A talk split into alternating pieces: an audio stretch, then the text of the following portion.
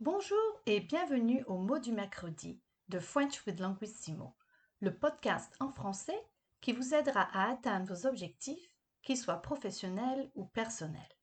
Je m'appelle Vanessa, je suis fondatrice et PDG de Linguissimo.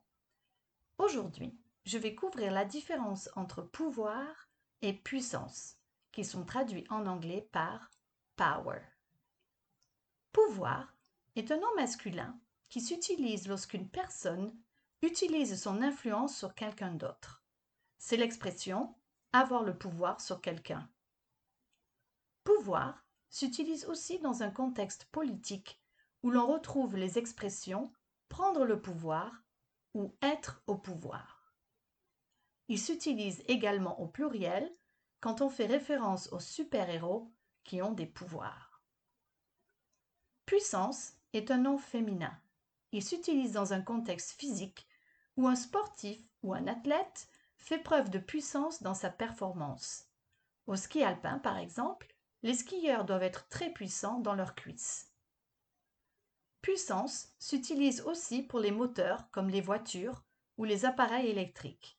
La puissance d'un appareil électrique est calculée en watts alors que celle d'une voiture est calculée en chevaux.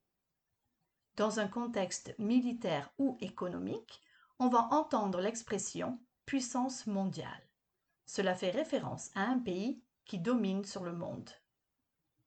À savoir, lors d'un orage, il est possible que vous n'ayez plus d'électricité. On parle dans ce cas-là de panne de courant ou de coupure d'électricité. Utiliser le mot pouvoir ou puissance n'est pas correct. Quelques questions de pratique. Qui est au pouvoir dans votre pays?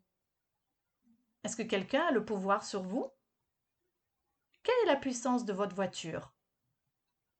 Si vous étiez un super-héros, quel pouvoir aimeriez-vous avoir?